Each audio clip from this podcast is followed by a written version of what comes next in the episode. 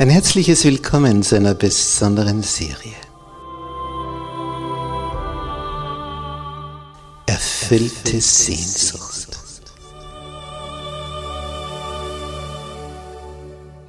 Die Welt der Bibel.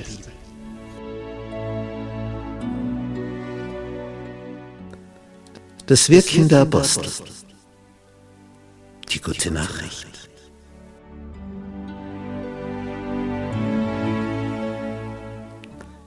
War das am Anfang mit den ersten Christen? Wie ging das vor sich? Wie ist diese Urgemeinde entstanden? Wie, wie haben die ihr Dasein gestaltet? Und dann der große Apostel Paulus. Wo ist er überall hingezogen? Wie schaffte er es aus dem Nichts, eine Christengemeinde nach der anderen zu gründen, in heidnischem Umfeld? Was war sein Geheimnis? Für seine Kraft.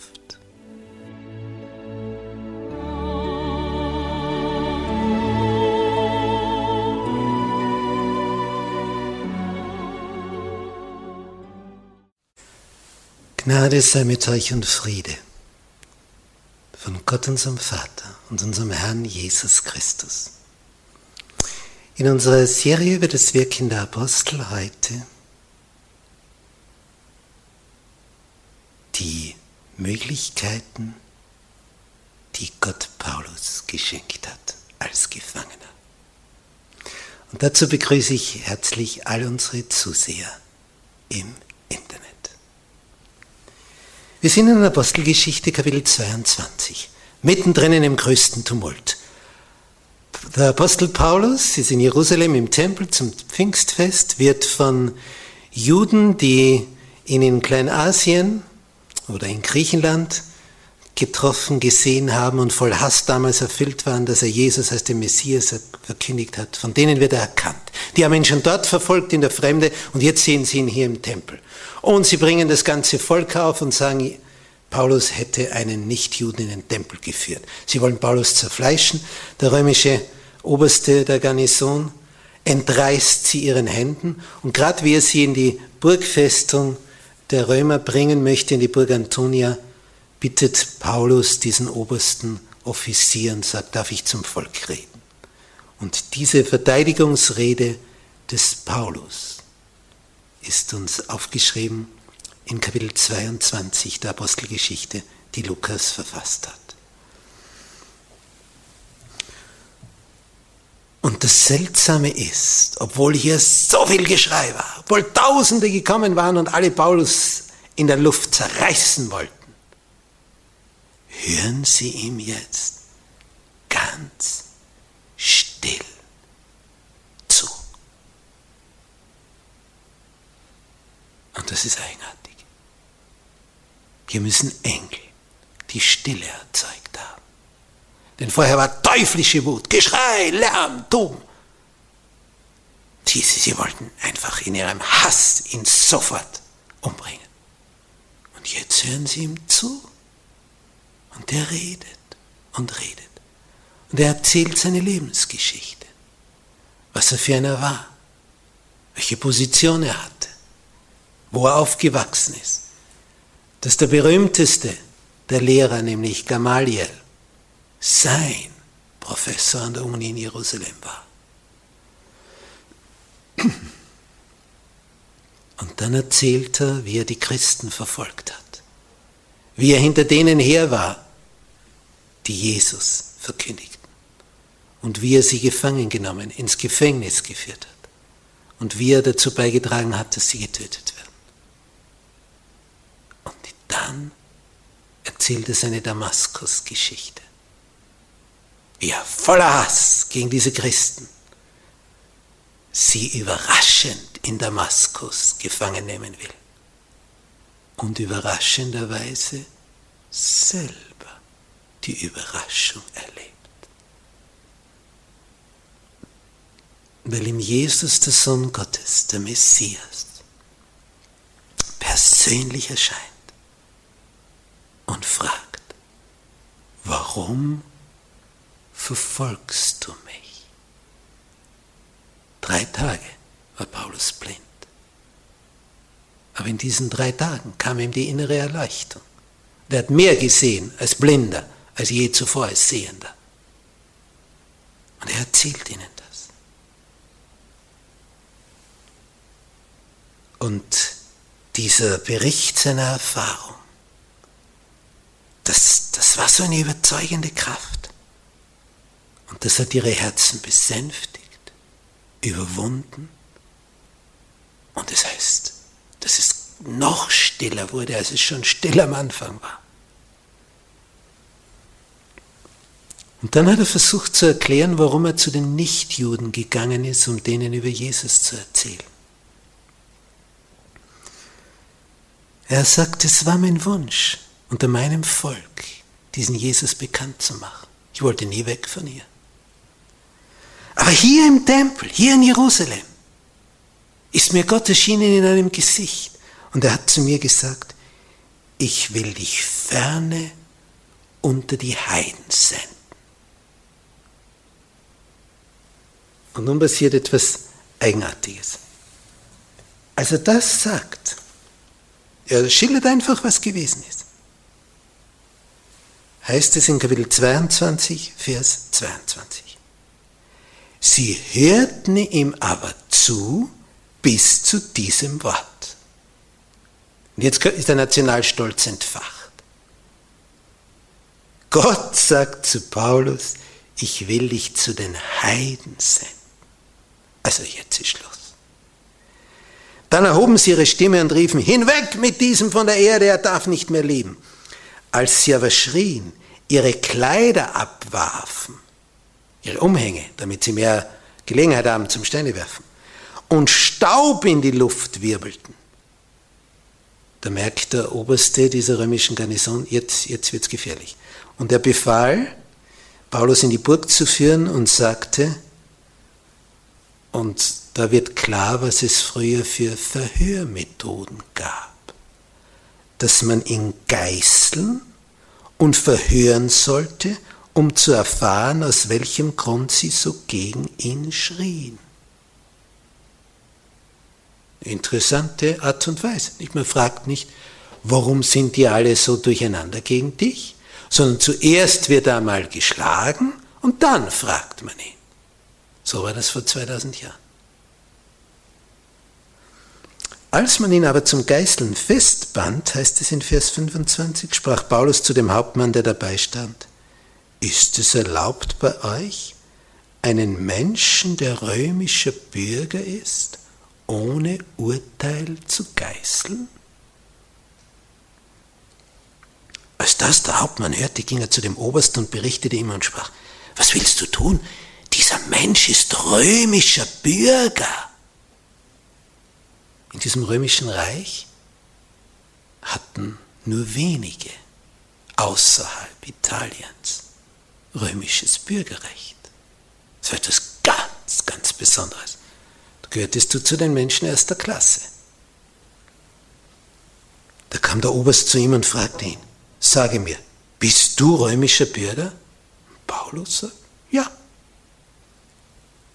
Der ist total verwundert. Ich habe dieses Bürgerrecht für viel Geld erworben.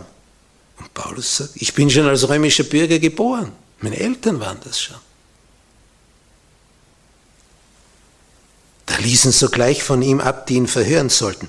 Der Oberst fürchtete sich, als er vernahm, dass es ein römischer Bürger war, den er hatte festbinden lassen. Zum Geißeln, ohne Gerichtsurteil. Gar nicht nachgefragt. Einfach gedacht, oh Jude, zack, bumm.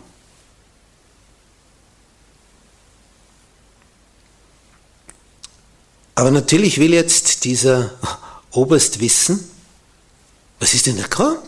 Warum sind die so zornig? Warum wollen die ihn zerfleischen? Vers 30. Am nächsten Tag wollte dieser Oberst genau erkunden, warum Paulus von den Juden verklagt wurde. Er ließ ihn von den Ketten lösen, befahl den Hohenpriestern und dem ganzen Hohen Rat zusammenzukommen. Das befohlen. Man sieht hier, was die Römer für eine Macht haben. Das höchste Gremium der Juden wird herzitiert. ihr kommt jetzt und ihr hört euch jetzt den an. Und er führte Paulus hinab und stellte ihn vor sie. Jetzt kommt Kapitel 23. Paulus vor dem Hohen Rat. Jetzt bekommt Paulus eine Möglichkeit nach der anderen. Er ist kaum verhaftet, redet er zum Volk, erzählt seine Bekehrungsgeschichte. So, jetzt, nächster Tag, der Hohe Rat kommt zusammen. Der Hohe Priester und die 70. Ist schon ein eigenartiges Gefühl für Paulus. Er war Mitglied in diesem Gremium. Wenn was der Mann aufgegeben hat, der hat eine Spitzenkarriere für sich. Er war einer der wichtigsten Leute im Hohen Rat. Der hatte eine Zukunft für sich ohne Gleich. Und jetzt steht er vor dem Hohen Rat. Und er startet so in Kapitel 23, Vers 1. Ja, meine liebe Brüder, ich habe mein Leben mit gutem Gewissen vor Gott geführt bis auf diesen Tag. Mit gutem Gewissen. Sie wollen ihn umbringen für das, was er tut, und er sagt, ich habe es mit gutem Gewissen vor Gott gemacht. Der hohe Priester Hananias aber befahl denen, die um ihn standen, ihn auf den Mund zu schlagen. Da sprach Paulus zu ihm, Gott wird dich schlagen, du gedüngte Wand. Das war stark. Sitzt du da und richtest mich nach dem Gesetz und lässt mich schlagen gegen das Gesetz? Paulus kennt sich aus, juristisch. Er war Mitglied in diesem Hohen Rat. Er gehörte zu den 70 Höchsten der Juden. Wenn einer gelehrt, gebildet war, dann er. Ihn konnte man nicht einfach so, mir nichts, dir nichts, da durch die Gegend jonglieren. Das war stark. Wir sehen also hier, wenn Paulus gegen das Gesetz hier vom Hohepriester her Unrecht widerfährt, dann zeigt er das auch klar und deutlich auf. Und die dabei standen, sprachen, schmähst du den Hohenpriester Gottes? Sagt, liebe Brüder, ich wusste es nicht, dass er ein Hohepriester ist, denn es steht geschrieben, dem Obersten deines Volkes sollst du nicht fluchen. Und dann geht's weiter. Was macht er jetzt? Paulus weiß natürlich, wie so ein Hoher Rat zusammengesetzt ist. Er kennt die in- und auswendig. Da sind noch Gestalten drunter, die damals im Hohen Rat waren, als er dort war. Und er weiß, da gibt es Sadduzäer und Pharisäer und die haben unterschiedliche Lehren. Jetzt sagt er, und er ruft es laut. Ja, meine liebe Brüder, ich bin ein Pharisäer und ein Sohn von Pharisäern. Ich werde angeklagt um der Hoffnung und um der Auferstehung der Toten willen. Stimmt ja, weil er sagt, Jesus ist von den Toten auferstanden. Und nun, jetzt hat er so den, den Knochen hingeworfen, auf den sich nun die Hunde stürzen. Vers 7. Als er aber das sagte, entstand Zwietracht zwischen Pharisäern und Sadduzäern und die Versammlung spaltete sich. Denn die Sadduzäer sagen, es gebe keine Auferstehung, noch Engel, noch Geister. Die Pharisäer aber lehren beides. Es entstand aber ein großes Geschrei und einige Schriftgelehrte von der Partei der Pharisäer standen auf stritten und sprachen. Und jetzt, jetzt muss man sich wirklich niedersetzen, sonst fällt man vielleicht noch um. Was sagen die Pharisäer über Paulus? Wir finden nichts Böses an diesem Menschen. Vielleicht hat ein Geist oder ein Engel mit ihm geredet. Bumm. Das ist eine Aussage. Das ist eine Aussage. Als aber die Zwietracht groß wurde, befürchtete der römische Oberst, sie könnten Paulus zerreißen. Ich, der beobachtet das und wundert sich nur, zuerst alle gegen Paulus, dann sagt Paulus einen Satz und plötzlich spaltet sich der Hohe Rat in Sadduzäer und Pharisäer und die Pharisäer stehen schützend vor Paulus und sagen, oh, wir finden nichts Böses an ihm. Wahrscheinlich hat ein Engel oder Gott mit ihm geredet. Und die Sadduzäer, die wettern gegen ihn. Und was macht jetzt dieser Oberst der Römer? Er ließ Soldaten hinabgehen und Paulus ihnen entreißen und wieder in die Burg führen. Und der kennt sich nicht aus.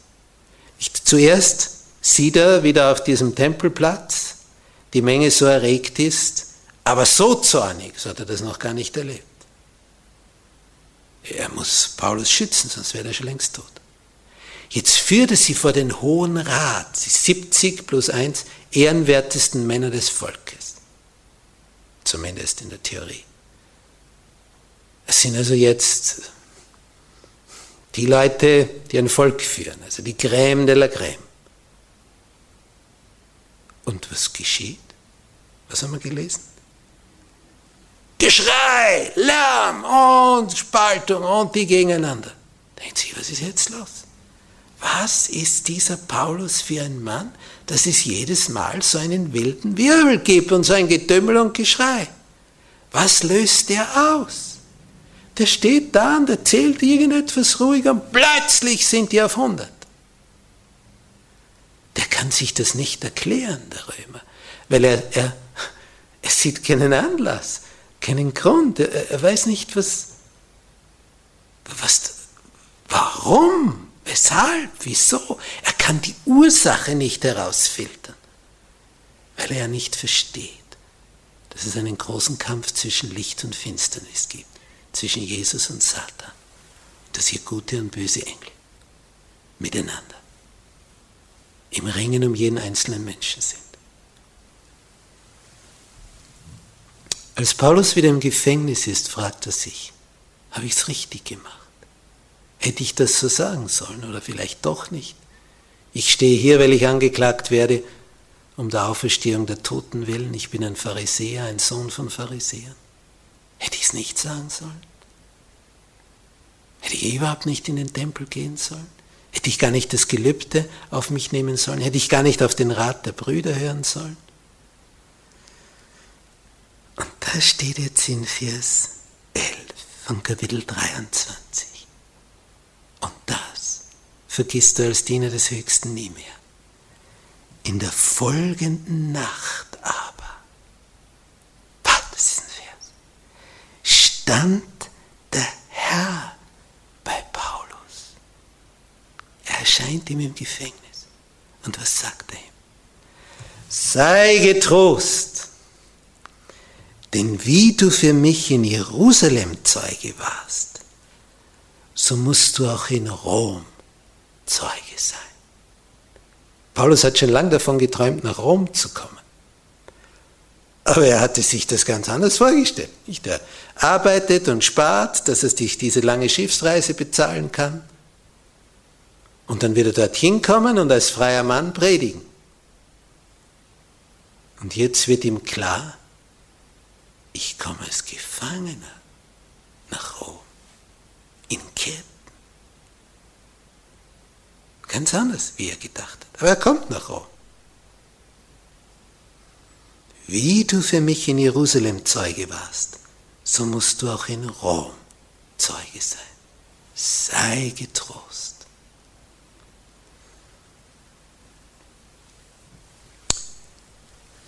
Vers 12. Als es aber Tag wurde, rotteten sich einige Juden zusammen, sind mehr als 40, und die verschworen sich, weder zu essen noch zu trinken, bis sie Paulus getötet hätten.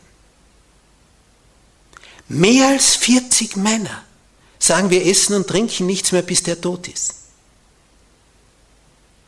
Bitte kannst du das mit Logik erklären? Einen Mord zu begehen?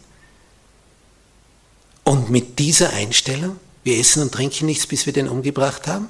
Du bist ja bald tot, wenn du nichts trinkst. Also, das heißt so viel wie, wir erledigen das gleich. Am besten heute noch, der nächsten Stunde.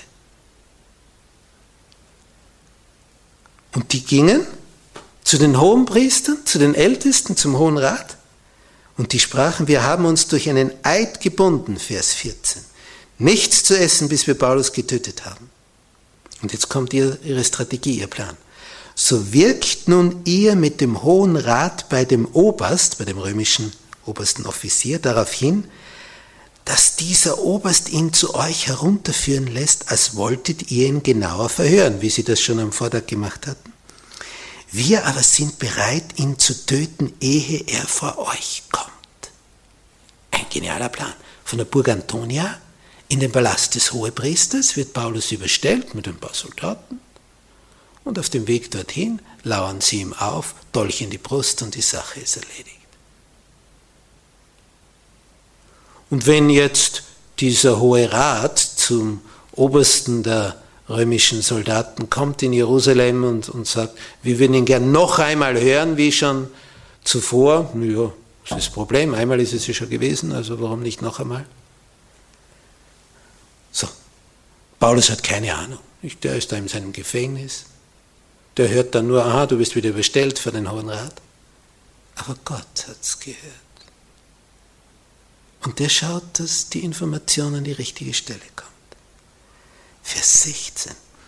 Als aber der Sohn der Schwester des Paulus von dem Anschlag hörte, Paulus hat einen Neffen in Jerusalem, und der erfährt von diesem Anschlag. Ja, ist es unwahrscheinlich, dass der Neffe des Paulus den Mordanschlag erfährt. Der ist top secret, streng geheim. Na, was tut er? Der geht in die Burg, besucht Paulus und sagt ihm das Ganze, die wollen dich umbringen. Das ist der Plan. Der Paulus sagt einem Offizier, führe diesen jungen Mann zu dem Oberst, denn er hat ihm etwas zu sagen. Der nahm ihn, führte ihn zum Oberst und sprach, der Gefangene Paulus hat mich zu sich rufen lassen und mich gebeten, diesen jungen Mann zu dir zu führen, der dir etwas zu sagen hat. Dann nahm ihn der Oberst bei der Hand, ganz lieb, freundlich, führte ihn beiseite und fragte ihn, beiseite, dass es die anderen nicht hören. Was ist's, was du mir zu sagen hast? Und der Neffe von Paulus? Die Juden sind übereingekommen, dich zu bitten, dass du Paulus morgen vor den Hohen Rat hinunterbringen lässt, so als wollten sie ihn genauer verhören, du aber traue ihnen nicht. Denn mehr als 40 Männer von ihnen lauern ihm auf. Die haben sich verschworen, weder zu essen noch zu trinken, bis sie ihn getötet hätten. Und jetzt sind sie bereit und warten auf deine Zusage. Da ließ der Oberst den jungen Mann gehen und gebot ihm, niemandem zu sagen, dass er ihm das eröffnet hätte. Der Oberst denkt sich jetzt die Sache durch. Morgen ist es soweit, da wollen sie ihn ermorden. Der Römer hat hier einen jüdischen Mann in Gewahrsam. Er könnte sich denken, ein Jude weniger, was macht's?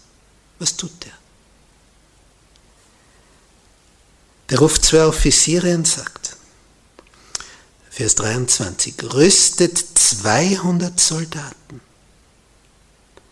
dass sie nach Caesarea ziehen von Jerusalem und 70 Reiter und 200 Schützen. Das sind also 470 Mann. 400 zu Fuß, 70 auf Pferden. Und die sollen bereit sein für die dritte Stunde der Nacht. Haltet Tiere bereit, Paulus draufzusetzen und wohlverwahrt zu bringen zum Statthalter Felix, der in Caesarea ist, an der Küste. Und er schrieb einen Brief, und jetzt erfahren wir, wie dieser Oberst heißt, Claudius Lysias. Ist ja hochinteressant, dass Lukas an diesen Brief herangeht. Es muss also durch irgendeinen glücklichen Umstand geschehen sein, dass der Text dieses Briefes in die Hände von Lukas kam, dem Arzt. Und dann steht da alles drinnen, was der da dem Felix schreibt, dem Statthalter, Nachfolger von Pontius Pilatus. Ja, und dann wird er in der Nacht nach Antiochia Patris weiter befördert. die 470, dann kehren die 400 Fußsoldaten zurück und die 70 Reiter nehmen Paulus weiter mit nach Caesarea. Er reitet auch, damit sie schneller vorankommen. Man muss sich vorstellen, Rom, die römische Armee, stellt 470 Mann bereit, um das Leben des Paulus zu schützen. Du bist ja einfach weg in Gedanken. Bitte, was steht da? 470 Soldaten, um einen Mann aus den Juden zu schützen? Den die unter allen Umständen umbringen möchten, die Juden, gewisse von ihnen? Und die Römer schützen mit ihrer Armee einen Juden vor den Juden. Bringen ihn bei Nacht noch weg. Dieser Claudius Lysias hat Paulus als Gefangenen in der Burg Antonia, das ist die stärkste Festung, die die Römer in Jerusalem haben. Aber er hat Angst, ihn da zu lassen. In dieser Festung. Das ist eine Spitzenfestung. Wenn die Römer, die haben ja da nicht eine Hundehütte in, in Jerusalem als ihre Garnison. Das, das, ist, das ist ihre Kaserne. Direkt neben dem Tempel. Riesige Festung.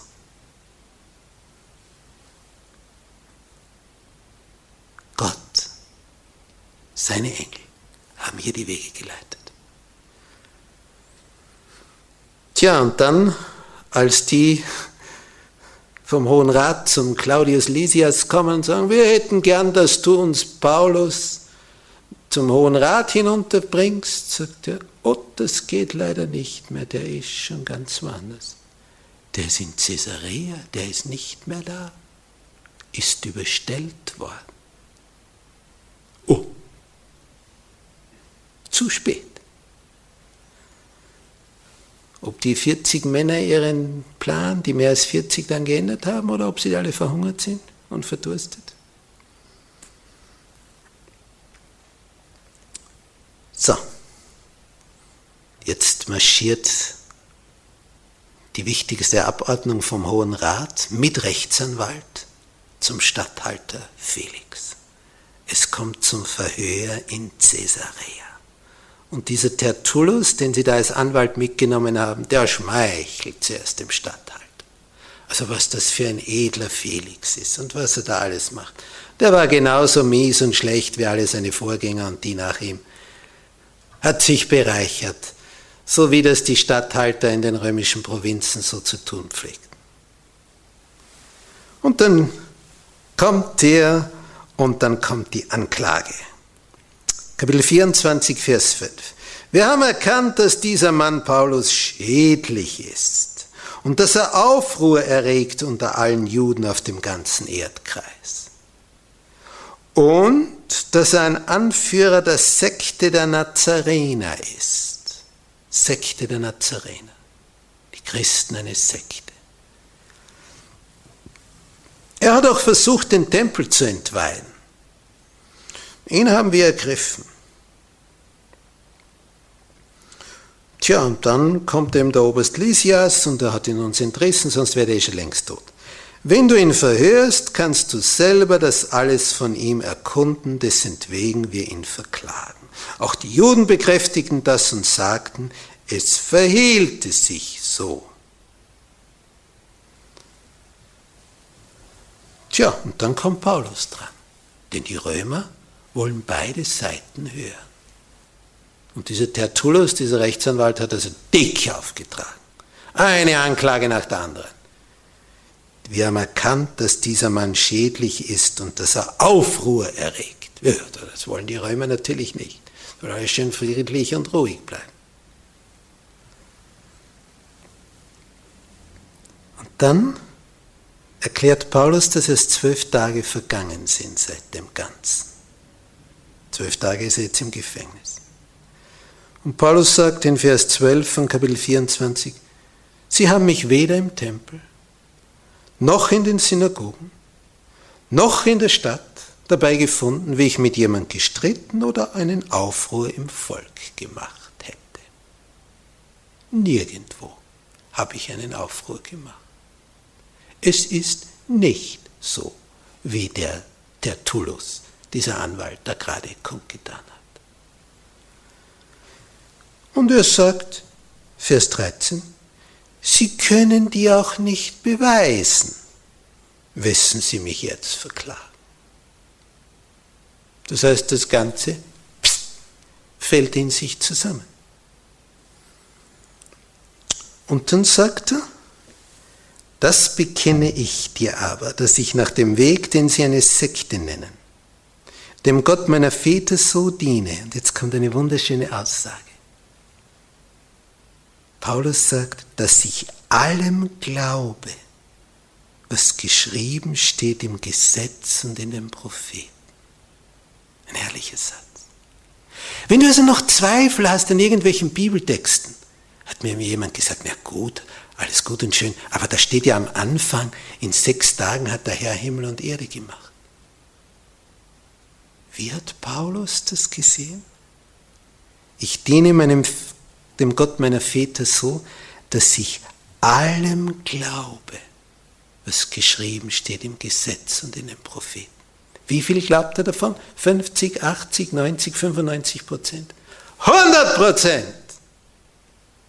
Ich diene dem Gott meiner Väter so, dass ich allem glaube, was darin geschrieben steht. Allem. Komplett. Tutti. Das Ganze. Und dann erzählt er, wie da alles vor sich gegangen ist, diesen Felix, und dass er um der Auferstehung der Toten willen angeklagt wird. Und der Felix, der, der merkt natürlich schnell, den kann man sofort freilassen, da ist überhaupt nichts dran. Aber er hat es auch ganz gern, wenn, wenn die Juden, der Hohe Rat, ihn so ein bisschen umschmeicheln. Jetzt zögert er das hin. Und das heißt in Vers 22, Felix aber zog die Sache hin, denn er wusste recht gut um diese Lehre, na klar, wenn er Statthalter dort ist, und er sprach, wenn der Oberst Lysias herabkommt, so will ich eure Sache entscheiden. Er zögert es einfach hinaus. Er befahl aber dem Hauptmann Paulus gefangen zu halten, doch in leichtem Gewahrsam und niemandem von den Seinen zu wehren, ihm zu dienen. Vers 24. Nach einigen Tagen aber kam Felix mit seiner Frau Drusilla, die eine Jüdin war, und ließ Paulus kommen und hörte ihn über den Glauben an Christus Jesus. Sensationell, was da steht. Der Felix hat eine jüdische Frau, die Drusilla. Und dadurch kennt er sich natürlich gut aus in der jüdischen Religion und in den Gepflogenheiten, denn über seine Frau hat er die Infos. Und wer was nicht versteht, fragt er nach, er ist ein intelligenter Mann. Und es interessiert ihn und seine Frau auch. Sie wollen Paulus hören. Und die haben jetzt so ein Gespräch im kleinen Rahmen zu dritt. Und Paulus erklärt, wie die Dinge liegen. Und zuerst hören sie ganz interessiert zu. Und Paulus schmeichelt aber nicht, denn natürlich, wenn er jetzt das, das Richtige sagt im richtigen Moment, dann lässt ihn der vielleicht frei, aber Paulus ist nicht käuflich. Als aber Paulus von Gerechtigkeit redete, von Enthaltsamkeit, Selbstbeherrschung und von dem zukünftigen Gericht, er macht nämlich dem Felix klar, so wie du jetzt bist, bist du da dran, mein Freund. Und als der Felix das hört, steht da, erschrak Felix Paulus geht zur Sache, der gibt ordentlich Gas. Der streichelt nicht dem Felix übers Gesicht und sagt, na schön, dass ich bei dir in leichtem Gewahrsam bin und wenn du mich freilässt, dann werde ich für dich ein gutes Wort da oben einlegen. Er sagt dem Freund, du musst was ändern in deinem Leben, wenn du gerettet werden willst. Und da steht, der Statthalter war erschrocken wie die Zukunft ausschaut. Er hat auf einmal seinen bisherigen Lebenswandel in einem völlig neuen Licht gesehen. Da hat gemerkt, oh, huh, aber nicht gut aus. Und was sagt er? Der Kerkermeister zu Philippi, als der erschrocken war, hat gesagt, was muss ich tun, dass ich gerettet werde? Was sagt jetzt der Statthalter? Für diesmal geh. Zu gelegener Zeit will ich dich widerrufen lassen. Einerseits ist er neugierig, äh, irgendwie bewegt ihn das Ganze. Andererseits, äh, das kommt ihm ein bisschen zu, zu nahe, äh, Entscheidung will er keine treffen. Und Felix ist aber näher dran, der Römer, als die Drusilla. Denn die hat ja geschaut, dass sie diesen Mann kriegt, diesen Statthalter, damit sie entsprechend lebt in Luxus und Pomp und Vergnügen und Herrlichkeit und die schönsten Seidenkleider und das beste Essen und den schönsten Palast. Hat genau gewusst, wie sie diesem Felix die Augen verdrehen muss, dass der sie als Gemahlin haben möchte. Das wollte sie nicht aufgeben. Die mag das nicht, was Paulus sagt. Aber in Felix regt sich etwas. Er merkt genau, boah, das habe ich verkehrt gemacht. Das, das, das, das. Wenn je höher die Stellung, desto kapitalere Verbrechen kannst du begehen, ohne dass dir einer was tun kann. Ungehemmt, ungebremst. Felix ist irgendwie berührt und durcheinander. Er ließ Paulus, steht im nächsten Vers, auch oft kommen und besprach sich mit ihm. So wie Herodes mit Johannes dem Täufer. Und dann steht da noch was. Er hoffte aber nebenbei, dass ihm von Paulus Geld gegeben wird. Der Mann ist der reichste im ganzen Land. Aber die Gier wird niemals satt. Der Statthalter, der nur einen Teil von dem abliefert, was er an Steuern hier zusammensammelt in Judäa und das andere in seine Taschen füllt. Ich meine, der hat Summen auf die Seite gebracht. Und dann steht da, er hoffte aber nebenbei, dass ihm von Paulus Geld gegeben wird. Und Paulus sagt, na schau da, kannst mich nicht freilassen. Das hofft er, dass das kommt. Zwei Jahre sitzt Paulus im Gefängnis. Und der holt ihn immer wieder zu sich. Die reden immer wieder miteinander. Entscheidung trifft er keine. Aber dann kommt der Tag, wo ein anderer eine Entscheidung trifft. Felix wird nach Rom geladen. Kaiser sagt, gib Bericht. Tja, und dann stellt sich heraus, dass der Bericht gar nicht so günstig ist, denn da gibt es Zeugen, die belegen, dass Felix sich bereichert hat. Ergebnis, er fällt in Ungnade und fliegt raus. Alles vorbei. Die Zeit der Gnade hat er nicht genutzt. Ergebnis, Porcius Festus wird der Nachfolger des Felix. Die schicken lauter F-Leute nach Judäa. Zuerst der Felix, dann der Festus. Felix heißt der Glückliche übersetzt. Der hatte Glück. Gott ließ es glücken für ihn. Zwei Jahre hatte er die Möglichkeit, Paulus zu hören. Entscheidung hat er keine getroffen. Ergebnis, es ist aus mit ihm. Felix wollte den Juden eine Gunst erweisen, ließ Paulus gefangen zurück. Hätte ihn jederzeit freilassen können. Es war nichts da, weswegen er überhaupt eine Haft verdient. Der sitzt seit zwei Jahren im Gefängnis, weil er Jesus verkündigt hat. Das ist, das ist die einzige Anklage, die in nichts zusammenfällt. In all dem wird wieder eines deutlich. Es gibt Chancen in deinem Leben. Nützt du sie?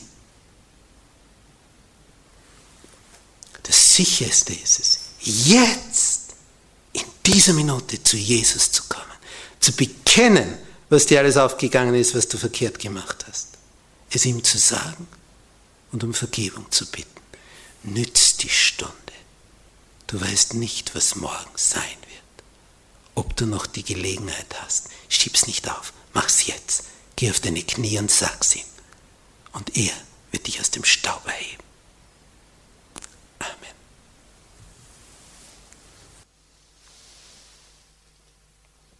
Unser liebevoller Vater, der du im Himmel bist, was du für Möglichkeiten für diesen Gefangenen Paulus aufgetan hast.